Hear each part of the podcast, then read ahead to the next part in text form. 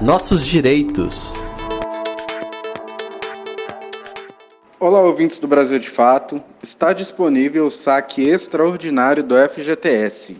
Iniciou no último dia 20 de abril o calendário de saques de parte do FGTS para quem tem saldo em contas ativas ou inativas no fundo. O valor limite do saque é de mil reais e pode receber quem tiver até esse valor de saldo em alguma conta, independente de estar trabalhando no momento. Então, se a pessoa tem 500 reais de saldo, ela vai poder sacar os 500 reais. Se a pessoa tem 5 mil, ela poderá sacar somente mil reais. O pagamento ele vai ser feito através da conta poupança social digital da Caixa. E aí vai ser preciso baixar o aplicativo Caixa Tem para conseguir acessar o valor.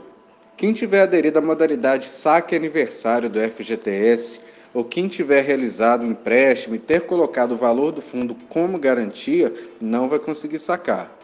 A consulta de saldo disponível em contas do FGTS pode ser feita pelo aplicativo FGTS da Caixa Econômica Federal. Quem não quiser realizar o saque também vai poder recusar o recebimento através do aplicativo FGTS.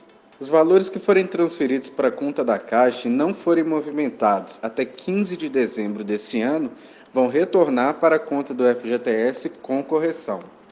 Eu sou Jonathan Hassen, advogado popular. Se você tem alguma dúvida sobre algum direito, mande para a gente. Um abraço e até a próxima.